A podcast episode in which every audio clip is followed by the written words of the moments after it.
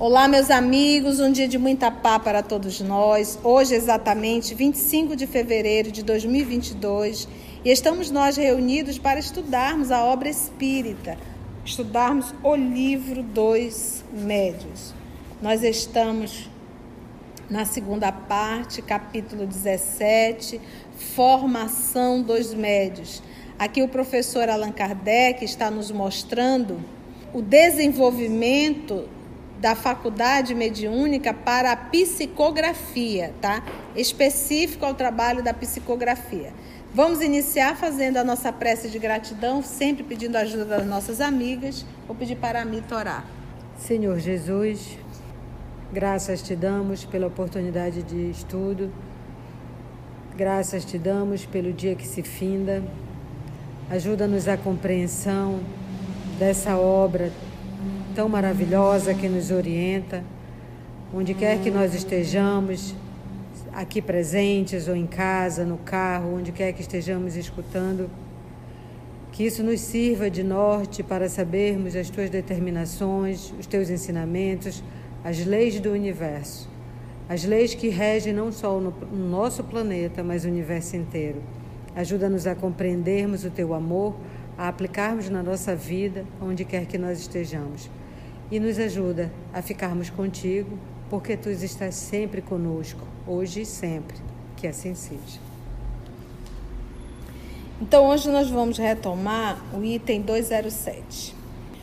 Outro meio que também pode contribuir fortemente para desenvolver a faculdade consiste em reunir-se certo número de pessoas todas animadas do mesmo desejo e comungando na mesma intenção. É o que se faz dentro dos centros espíritas, né? Quando se reúne um grupo, estuda e ali se reúne para o exercício da prática mediúnica. Titia já falou de forma incansável o respeito que devemos ter por esse trabalho, que não pode ser feito em hipótese alguma de qualquer jeito e sem preparo.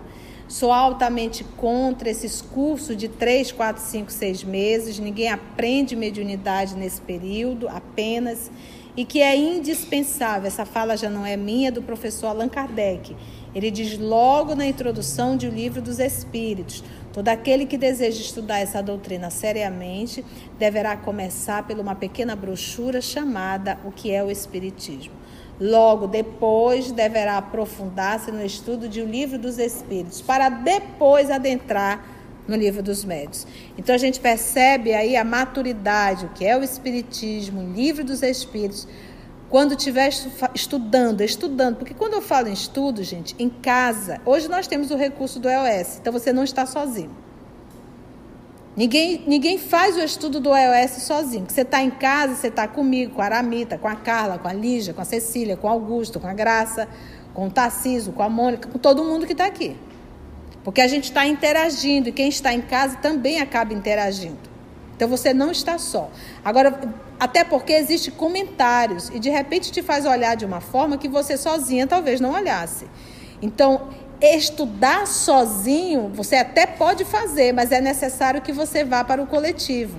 Porque há coisas que você não vai conseguir, talvez, entender sozinha. E aí você precisa de um auxílio, entendeste? Então, por isso o estudo no coletivo. E o iOS é um estudo no coletivo, não é, não é um estudo individual. Tanto é que não tem nome particular, não está personalizado sobre a cabeça de ninguém. Ali é um grupo que se reúne para estudar. Agora, quando eu falo em estudar o livro dos médios, estou falando nesse sentido, em grupo. Quando você chegar ali no laboratório do mundo invisível, aí você já começa a ter recursos para ir para o exercício mediúnico com segurança.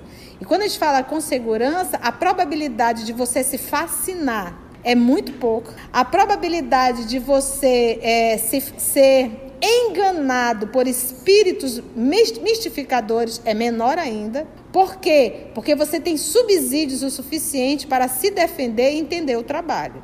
Então, quando o professor Allan Kardec diz que é um perigo, porque nós vamos ter médios fascinados.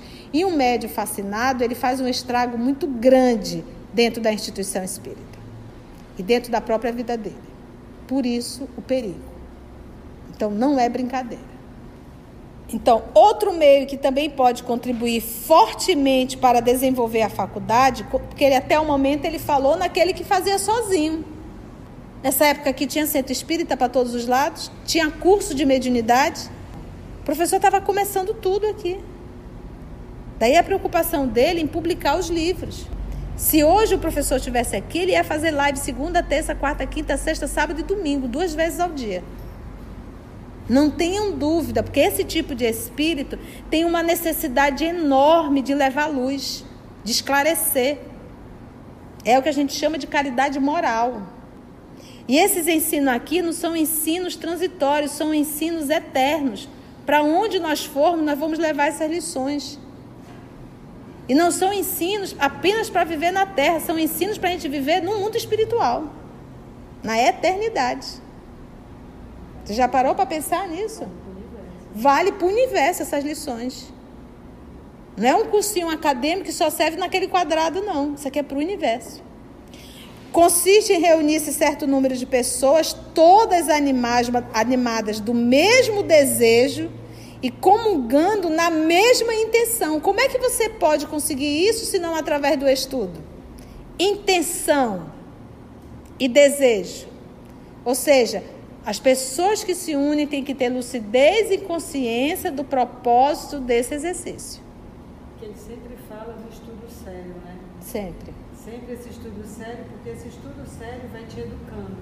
Como ele diz, o médium é, precisa é, colocar os seus escritos para outro ler e dar a, a julgar, mesmo, julgar, julgar e para ele não se melindrar se ele disser aqui tem bobagem, aqui tem isso. Exatamente. E o Kardec, né, ele é. sempre dizia isso. É.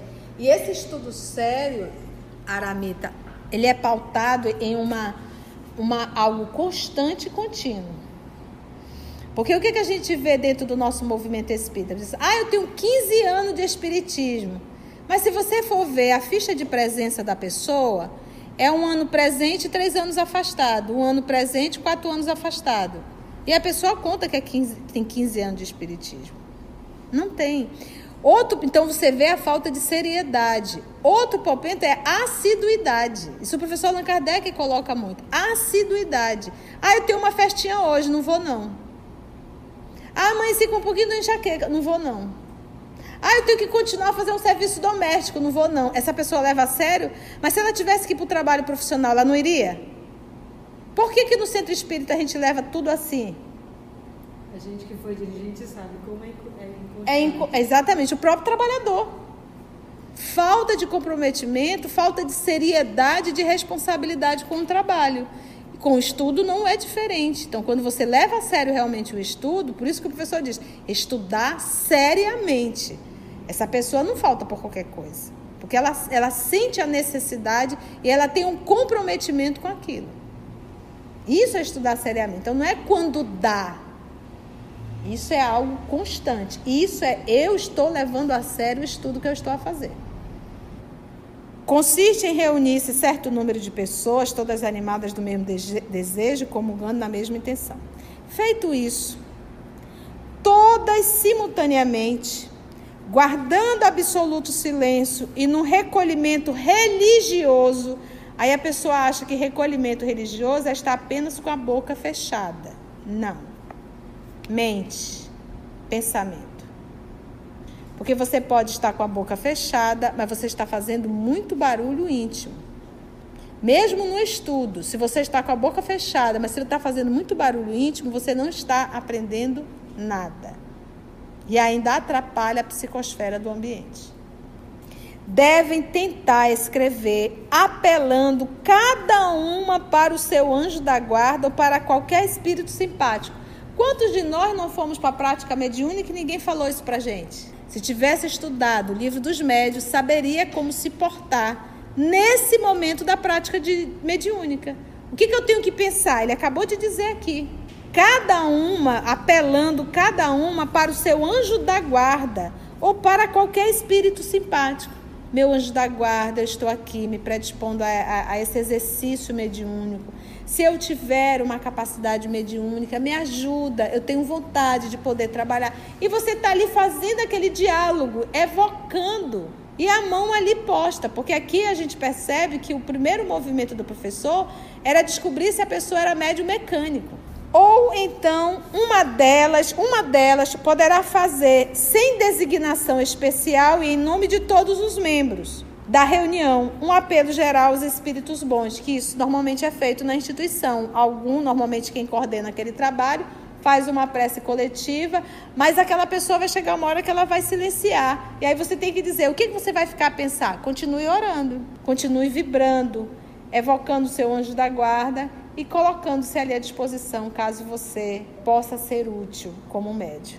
Em nome de todos os membros da reunião, um apelo geral aos espíritos bons, dizendo, por exemplo, ele vai dar um exemplo. Em nome de Deus Todo-Poderoso, rogamos aos espíritos bons que se dignem de comunicar-se por intermédio das pessoas aqui presentes. É raro que entre estas não haja algumas que deem prontos sinais de mediunidade ou que até escrevam correntemente em pouco tempo. Mostrando aqui, ele está falando aqui da experiência que ele viveu no século XIX, que realmente existia um número muito grande de médios mecânicos. Hoje a gente não encontra assim com tanta facilidade mais não. Mas na época que era necessário, principalmente a comprovação da comunicabilidade dos espíritos e de forma mecânica, porque a pessoa estava aqui falando e a mão a bom a bom escrever e era necessário naquela época que fosse dessa forma. Hoje, qual é a faculdade mais comum? É a intuitiva, dentro da psicografia e dentro da psicofonia. A intuitiva, porque nós temos também dentro da psicofonia a mecânica, que nós vamos chamar de o quê? Inconsciente. Então, hoje, o que nós mais encontramos quando se fala em faculdade mediúnica, avaliando, são, as, são os médios intuitivos mesmo ele escrevendo dentro da psicografia, como ele através da psicofonia, ele é intuitivo. Ele recebe a intuição, mas ele está ali consciente falando.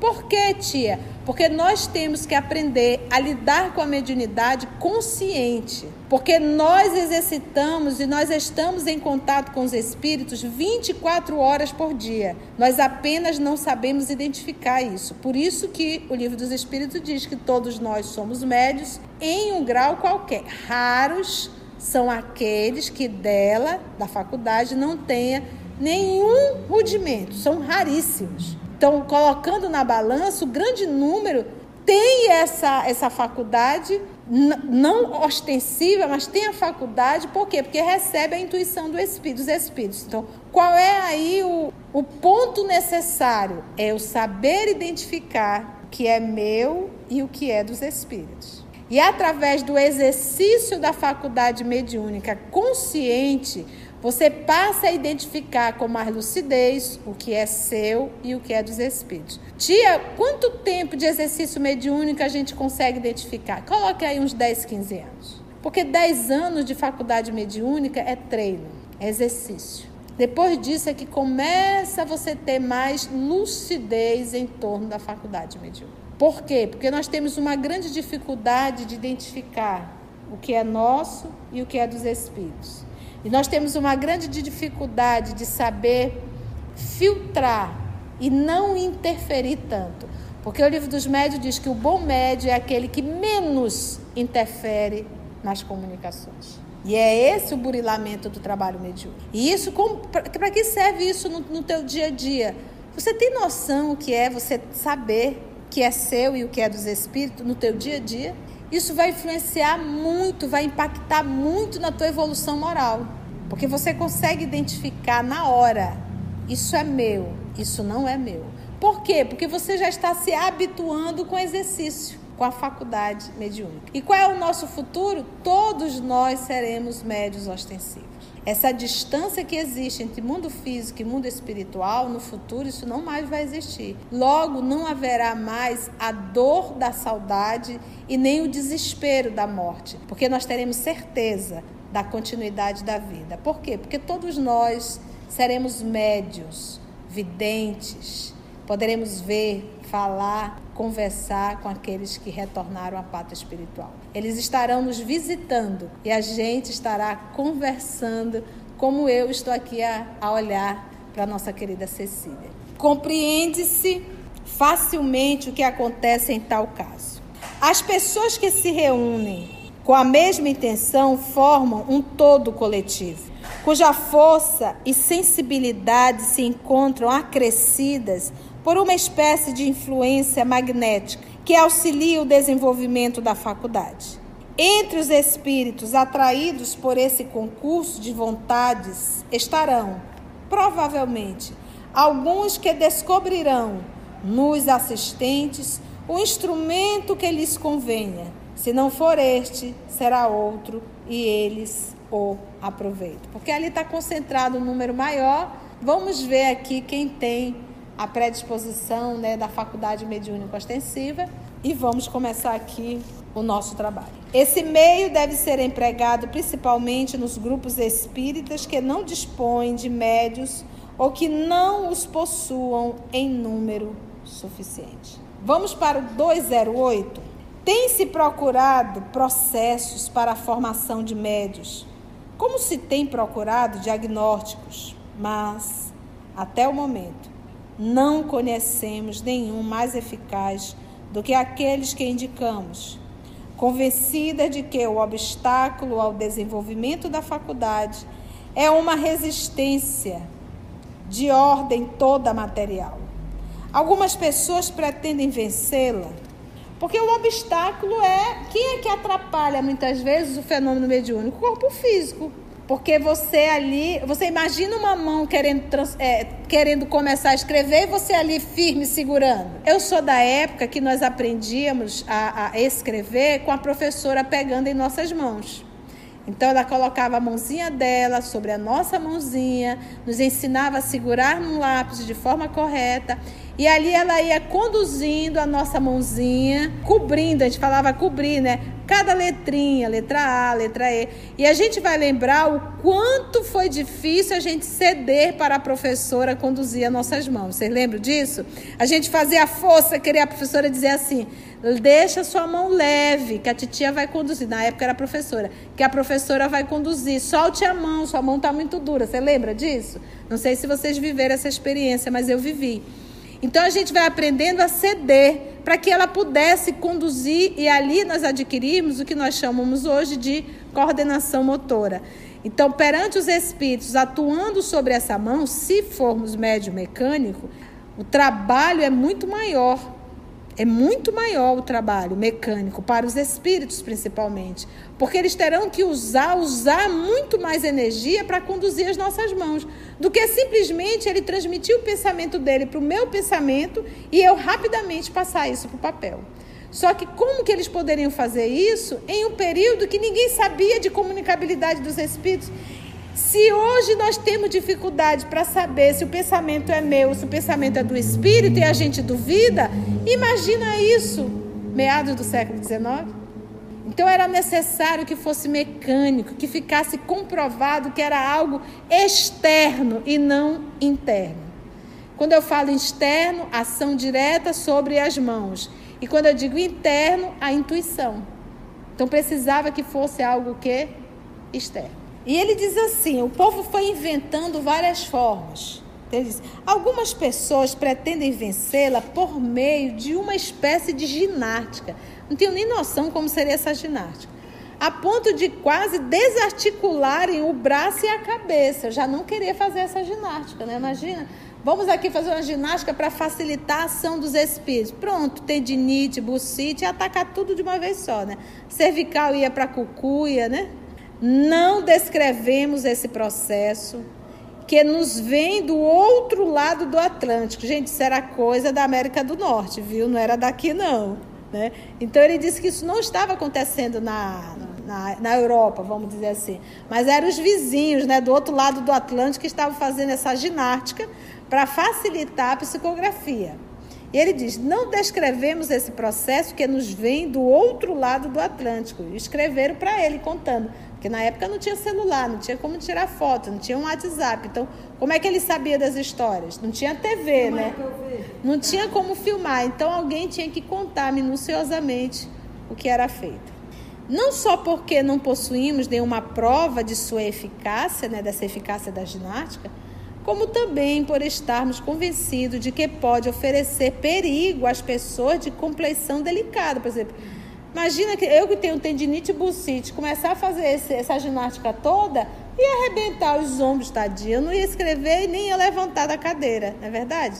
Como também por estarmos convencidos de que pode oferecer perigo às pessoas de compleição delicada, em virtude do abalo que produzem no sistema nervoso. Se não existirem rudimentos da faculdade, nada poderá produzi-los nem mesmo a eletrização, que já foi empregada sem sucesso com o mesmo objetivo. Olha, gente, ser médio naquela época não era fácil, não. Então, é, não era assim até, olha lá.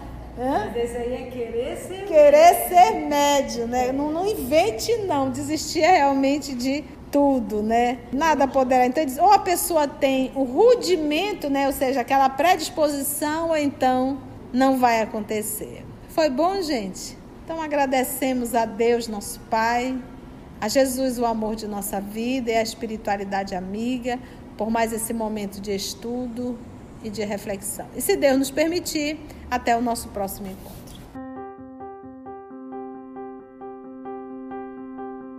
Trabalho do Cristo ele é sempre coletivo, ele não é individual, não está centralizado sobre a cabeça de um. Somos o EOS, esse grupo que Jesus foi construindo ao longo dos anos.